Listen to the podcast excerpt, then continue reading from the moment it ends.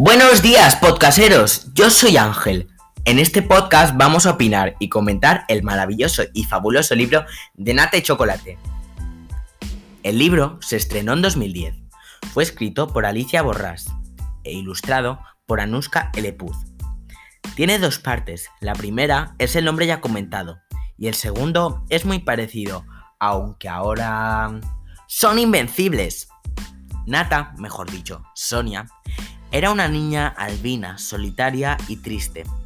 Había gente que se metía con ella. Sufría insultos y el desprecio por parte de Lola y sus amigas. Incluso le obligaba a hacerle los deberes. Parecía que nada iba a cambiar, hasta que una nueva profesora lo cambiaría todo. La que sería la madre de Chocolate, es decir, Juan, mejor amigo de Sonia y uno de los protagonistas de nuestro libro. Ya veis, ahora que ya recordamos el anterior libro, hablemos de este.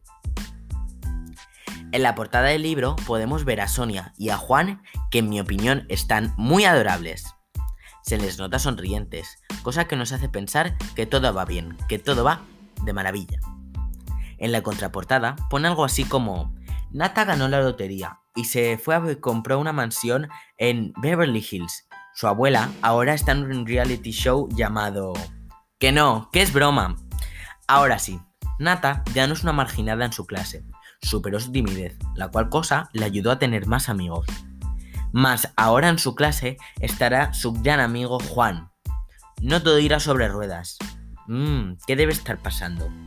Sonia descubre que su compañero Pedro y su madre sufren malos tratos. Deberán ayudarles antes de que sea demasiado tarde.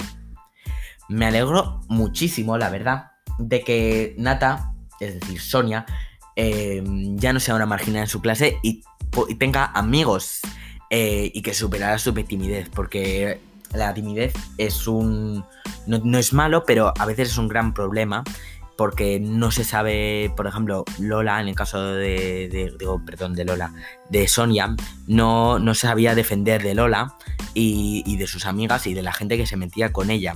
Y que haya eh, arreglado eso es un gran punto a favor para, porque le ayuda y etcétera.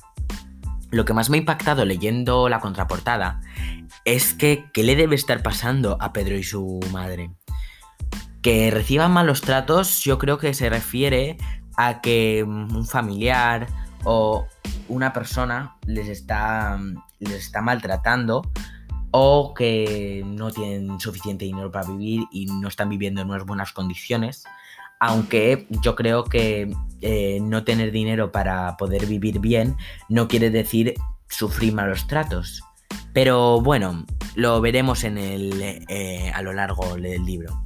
También Chocolate va a ir a, un cole, es decir, Juan va a ir a, a un cole.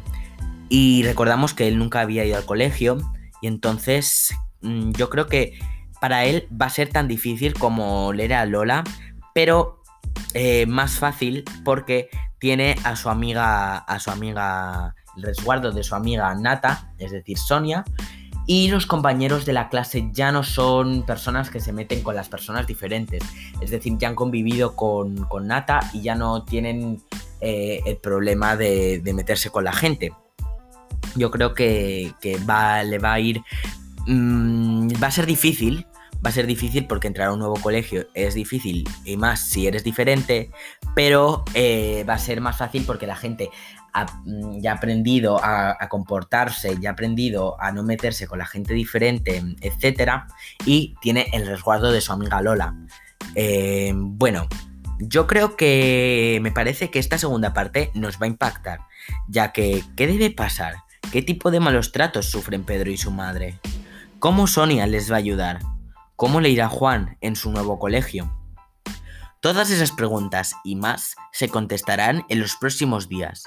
En el próximo podcast comentaremos y leeremos el capítulo 1. Os espero el próximo día, podcaseros. Adiós.